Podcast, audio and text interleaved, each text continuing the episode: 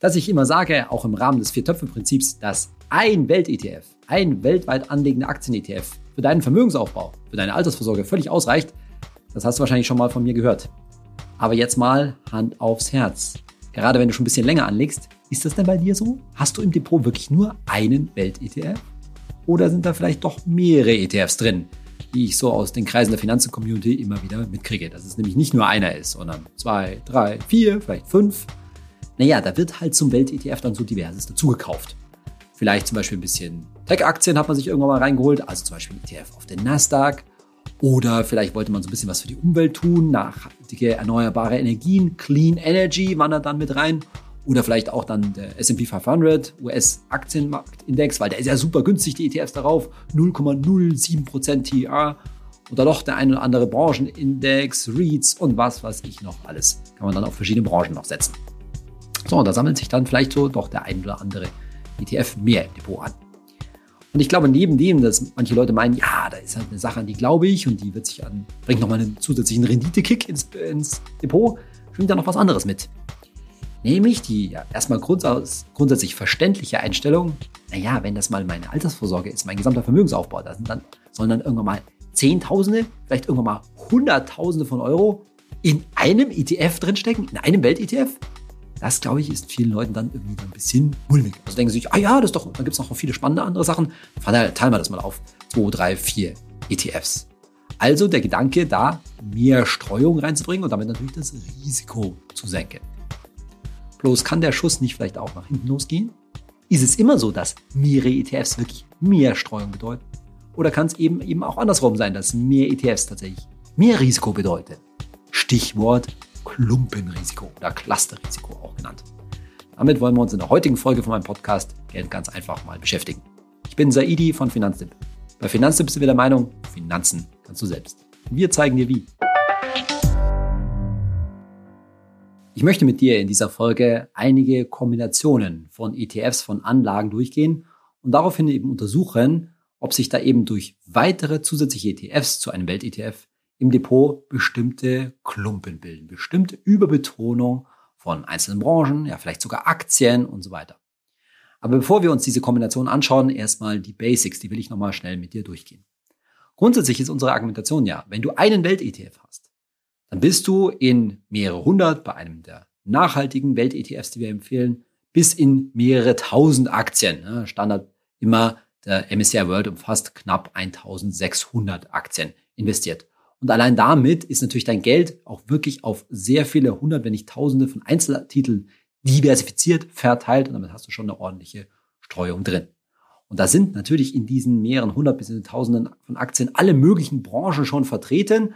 Und wenn du letztendlich ja dir einen bestimmten ETF nochmal dazu pickst, dann überbetonst du letztendlich damit eine bestimmte Branche, wie zum Beispiel, was wir vorhin hatten, erneuerbare Energien oder meinetwegen auch den Healthcare, den Gesundheitssektor oder auch Immobilienaktien, also Immobiliengesellschaften und was man nicht alles noch alles dazu kaufen kann. Und richtig ist, dass ein Standard-Welt-ETF zunächst einmal wie der MSCI World auf die Industrieländer beschränkt ist und da jetzt insbesondere auf die USA, die so ganz knapp bis zu so ungefähr zwei Drittel des gesamten Börsenwerts eines MSCI World ausmachen und dass da zum Beispiel an die Schwellenländer, ja, die Emerging Markets, unter anderem auch China, nicht drin vorkommen. Das Gegenargument ist natürlich, oder das, warum das kein Problem darstellt, ist natürlich, weil es sich ja um internationale Konzerne, insbesondere auch bei den US-Aktien um internationale Konzerne handelt, die ihr Geschäft letztendlich überall auf der Welt machen. Also klassisches Beispiel, Apple verkauft natürlich auch jede Menge iPhones in China und deshalb durchaus die ganze Welt in gewisser Weise vertreten ist. Und dann empfehlen wir noch sozusagen, na, wenn man jetzt noch bewusst ein bisschen Schwellenländer mit reinnehmen kann, dann kann man auch einen ETF auf einen MSCI All Countries World Index, den ACWI, nehmen oder auch auf den FTSE All World Index und dann hast du einen Schwellenländeranteil von so 10 bis 12 Prozent Größenordnung mit drin. Die nächste Erweiterung wäre dann, die Schwellenländer nochmal typischerweise stärker zu gewichten mit dem bekannten 70-30-Portfolio, also zum Beispiel 70 Prozent MSCI World und 30 Prozent MSCI Emerging Markets ETF wäre so eine typische Kombination wo wir sagen, naja, das kann man schon machen, da spricht jetzt erstmal nicht so viel dagegen, hat historisch jetzt auch nicht so wahnsinnig viel äh, ge gebracht. Und wie gesagt, es ist ja eine Illusion zu glauben, dass man, wenn man in weltweite Firmen wie zum Beispiel meinetwegen Samsung investiert, dass die dann nicht äh, ja weltweit äh, weltweites Investment eigentlich wirklich bringen, weil nämlich die entsprechenden Produkte und Dienstleistungen weltweit auch verkauft werden. Jetzt lass uns das in einem nächsten Schritt mal an Zahlen festmachen. Wo kommt das eigentlich her? Jetzt insbesondere diese Dominanz der US-Konzerne, der US-Firmen, des US-Anteils zum Beispiel am MSCI World. Also wie gesagt, der Anteil, US-Anteil MSCI World, je nachdem, wie gerade die US-Börse steht, vielleicht zwei Drittel, maximal so bei 69 Prozent gewesen.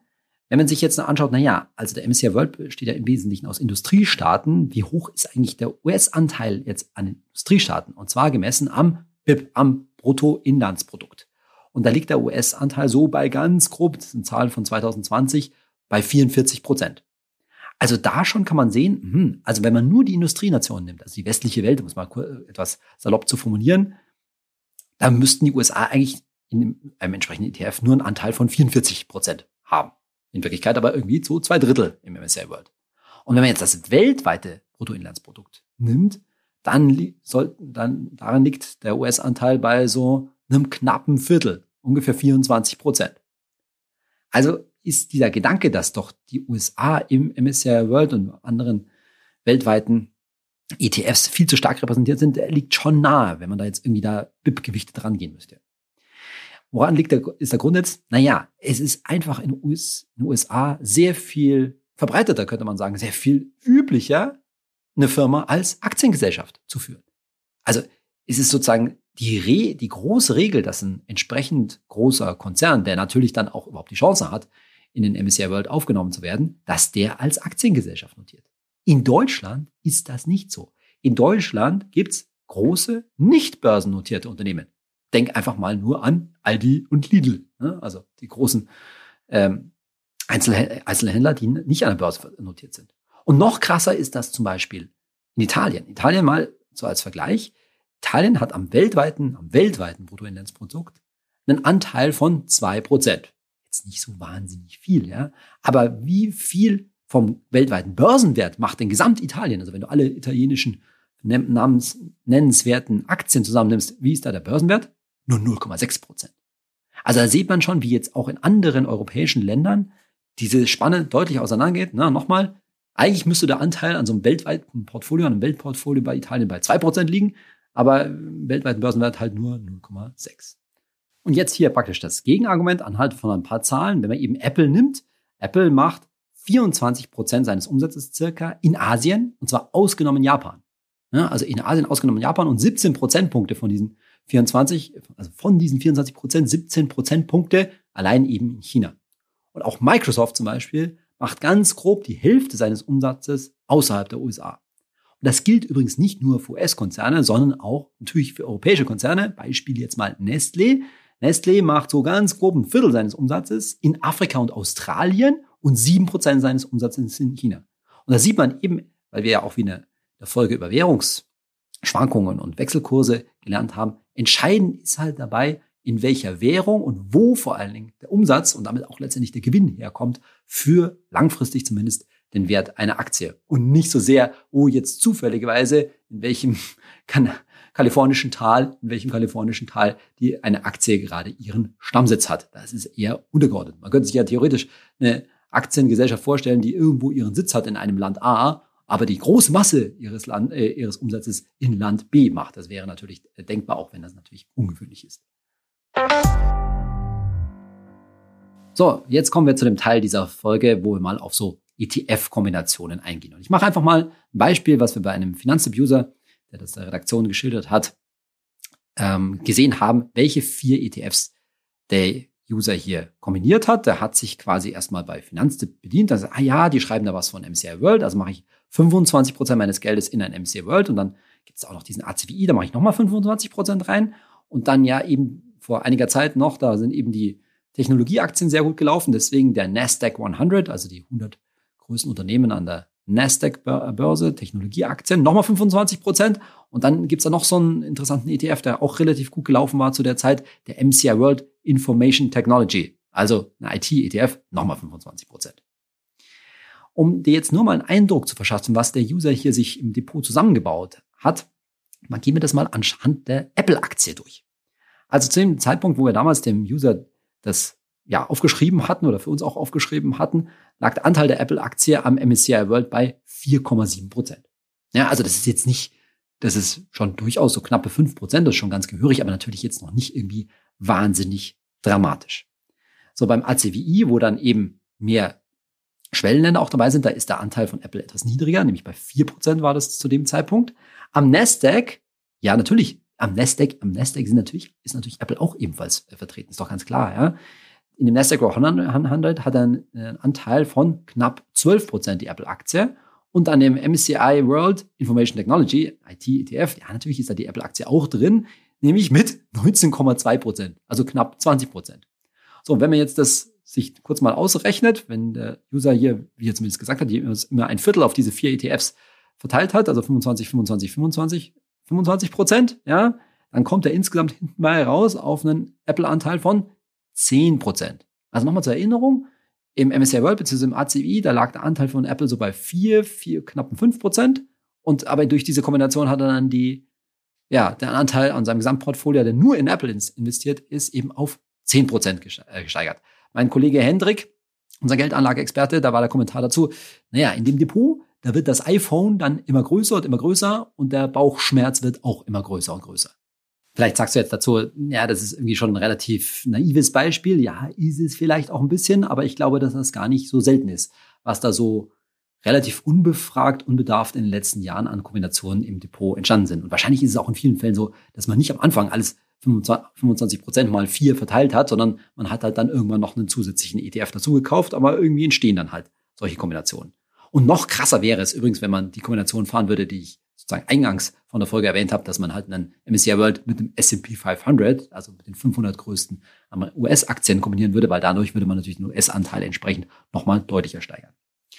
Aber mach mal nochmal ein anderes Beispiel, wenn wir jetzt nicht so sehr auf einen Einzeltitel wie den Anteil der Apple-Aktie an so einem Depot uns anschauen, sondern mal so Clusterrisiken bei Branchen uns anschauen. Und eine folgende Kombination, die glaube ich gibt es schon öfter mal. Also jemand sagt, ja, ich nehme als Basisinvestment einen All Countries World Index, um da eben auch Schwellenländer mit drin zu haben.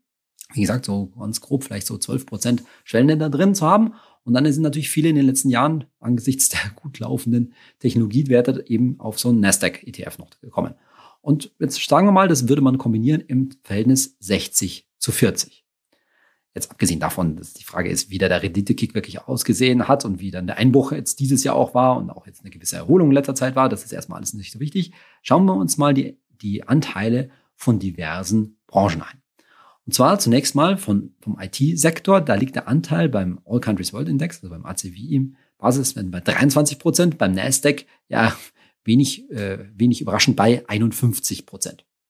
Sondern kann man dann auch noch äh, den Kommunikaz so Kommunikationswerte, also irgendwie sowas in der Richtung von Telekom könnte man sich vorstellen, dazu erzählen. Diesem äh, liegt der Anteil bei im ACWI nur bei 9 Prozent, aber im Nasdaq immerhin schon bei 17 Prozent.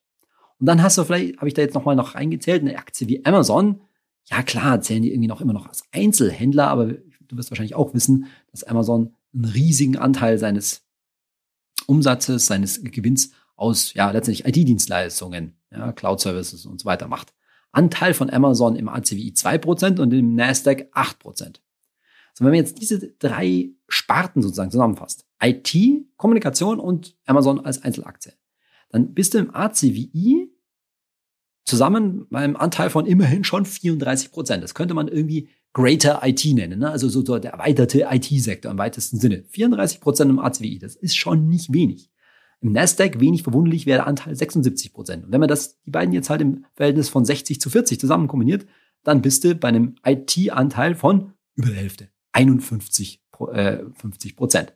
Und da hast du natürlich dann schon, man kann sich eh streiten, ob nicht ja quasi der IT-Anteil an den großen Weltindizes, jetzt in diesem Beispiel hier mit weiteren Sinne Greater IT 34 Prozent im ACWI nicht eh schon verdammt hoch ist. Punkt ist aber natürlich, dass ja unsere moderne digitale Welt halt zum großen Teil aus irgendwie IT besteht und da auch durch die Digitalisierung ein Großteil der Wertschöpfung und damit auch der Gewinne herkommt. Aber jetzt diesen Anteil von so einem guten Drittel auf über die Hälfte raufzufahren, naja, das schraubt halt auch das Risiko dann wieder entsprechend in die Höhe. Also, die Aussage, die ich mit diesem Beispiel machen möchte, ist natürlich, dass wenn man sich jetzt denkt, ja, ich hole mir zu so einem ACWI jetzt Nasdaq zum Beispiel dazu oder einen ähnlichen IT-ETF, dann ist es natürlich ganz klar so, durch diese Hinzunahme des zweiten ETFs sinkt nicht das Risiko, sondern es steigt. Der User, ein entsprechendes Depot, hat nicht weniger Streu äh, nicht mehr Streuung, sondern weniger Streuung im Depot. Das muss ganz klar sein. Und wenn man sich also, dann, wenn du dir jetzt auch zum Beispiel überlegst, ich hole mir einen weiteren ETF ins Depot, dann achte darauf, welche Überschneidungen der mit einem Welt-ETF hat. Denn es ist ja kaum möglich, sozusagen da einen ETF dazu zu nehmen, der keine Überschneidung hat, weil so ein Welt-ETF natürlich sehr, sehr viel schon abdeckt. Klar, wenn du jetzt zu einem MSCI World, zu einem Industrieländer-ETF, Schwellen-ETF machst, das ist natürlich im im wahrsten Sinne eine breitere Streuung. Spricht erstmal nichts dagegen, weil es da eben keine Überschneidungen gibt. Also merke, mehr Sicherheit, mehr Diversifikation erreichst du immer nur dann, wenn du ETFs miteinander kombinierst, die sich möglichst oder nur sehr wenig überschneiden.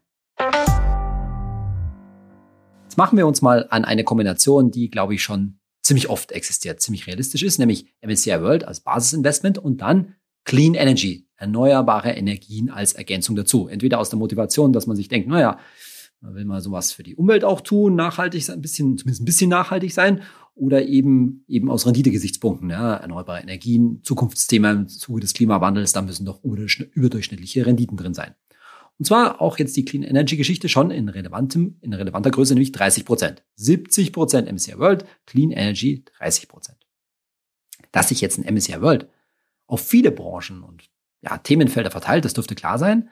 Bei Clean Energy ist es natürlich nicht so, sondern da geht es im Wesentlichen um drei Branchen, wenn man sich anschaut, wie MSCI da die Aktien einteilt, nämlich zu 44 Prozent in so einem Clean Energy ETF sind Versorger enthalten, also im Wesentlichen Energieunternehmen, könnte man sagen.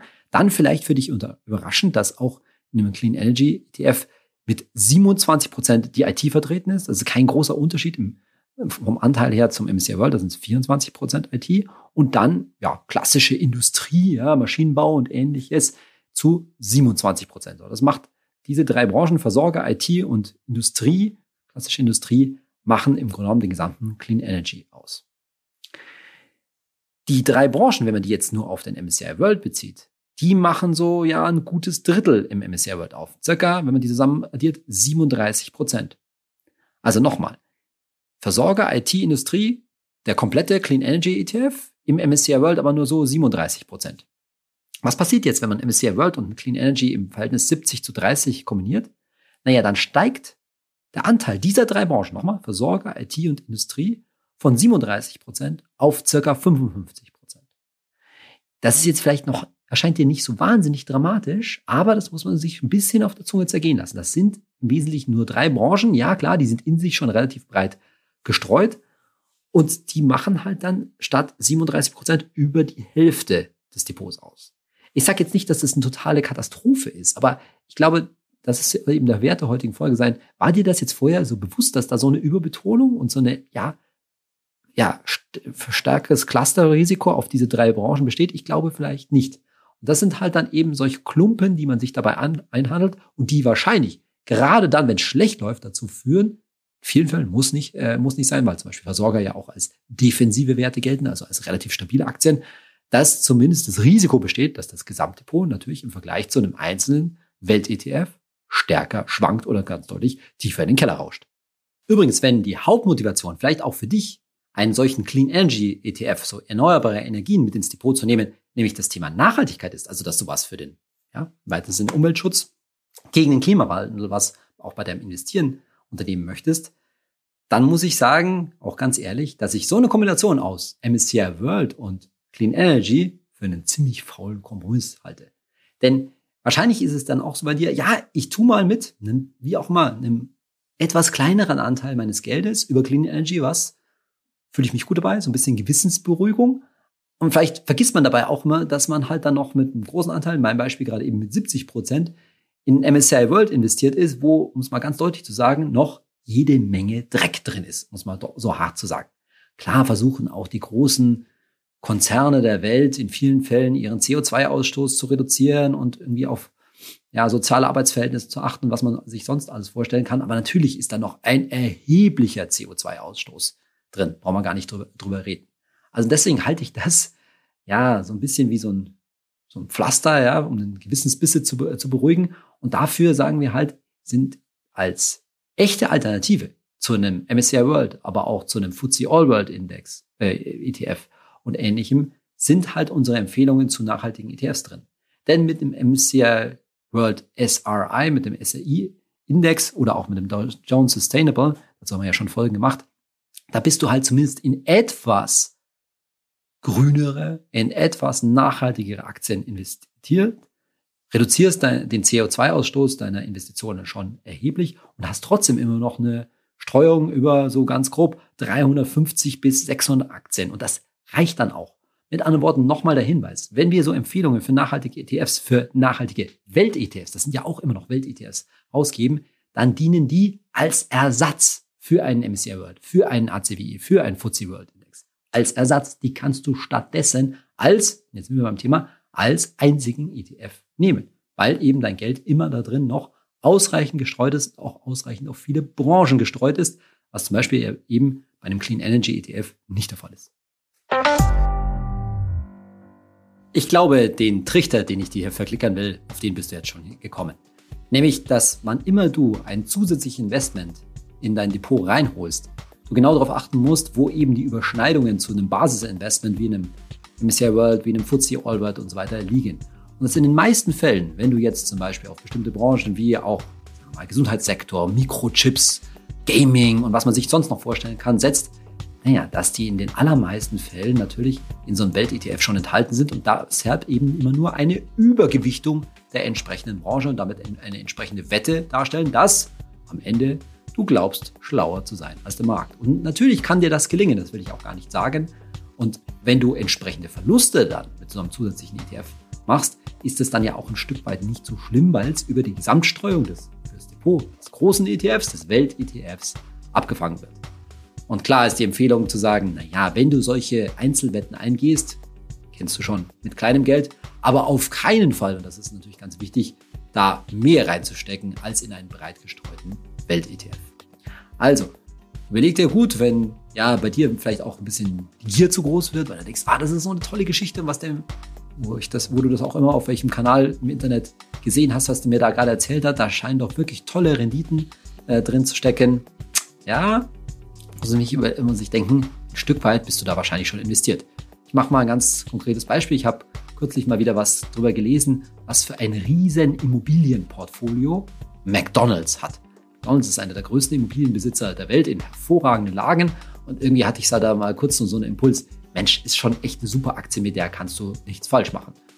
Nicht, dass ich jetzt gleich deswegen zugeschlagen hätte, aber kurz mal so gedacht, hm, ja. Und dann habe ich mir aber kurz mal auch wieder selbstbewusst machen müssen, naja, natürlich steckt ein zugegebenermaßen ziemlich kleiner Teil von meinem Geld auch in McDonalds, weil logischerweise ist die McDonalds-Aktie auch in einem Welt-ETF mit enthalten. So viel zu den Überlegungen zu Cluster-Risiken, zu Klumpen, die man sich vielleicht auch mal so ein bisschen unbewusst ins Depot einhandelt. Und ich hoffe, das hat dir was für deine Portfoliokonstruktion gebracht. Und im Sinne von des Titels dieses Podcasts, Geld ganz einfach, am Ende bist du mit einem Welt-ETF ganz easy auch gut bestückt. In diesem Sinne, bis zur nächsten Folge, wenn du auch wieder einschaust, ein, reinschaust und reinhörst vor allen Dingen natürlich. Und ich hoffe, dass du meinen Podcast eine gute Bewertung hinterlässt, wo auch immer du ihn downloadst oder streamst. Bis zur nächsten Woche, dein Saidi.